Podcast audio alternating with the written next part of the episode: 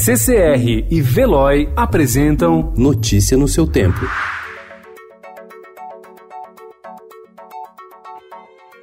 Olá, seja muito bem-vindo. Hoje é quinta-feira, dia 13 de fevereiro de 2020. Eu sou Adriana Simino, ao meu lado, Gustavo Toledo. E estes são os principais destaques do jornal O Estado de São Paulo.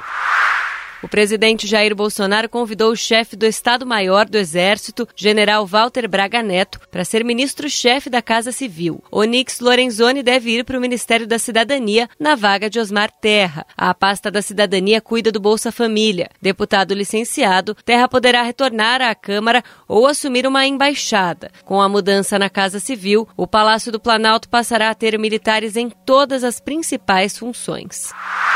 O dólar fechou o dia a R$ 4,35, maior valor nominal da história. Após o fim do pregão, o ministro da Economia Paulo Guedes afirmou que uma taxa de câmbio mais alta é boa para todo mundo e o dólar mais barato estava prejudicando as exportações.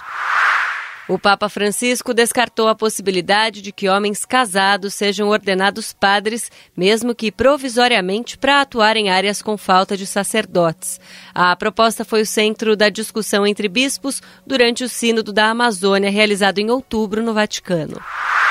Idosos ou crianças, quem salvar primeiro entre os resgates de ilhados pela chuva em São Paulo, a primeiro-tenente Natália Giovannini levou de helicóptero uma menina para a hemodiálise.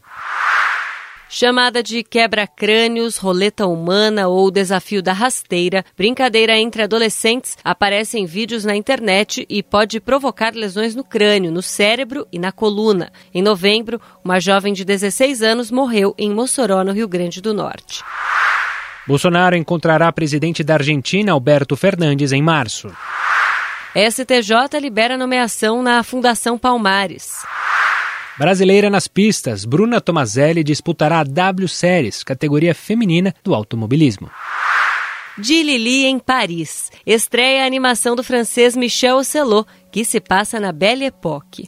Notícia no seu tempo. Oferecimento CCR e Veloy.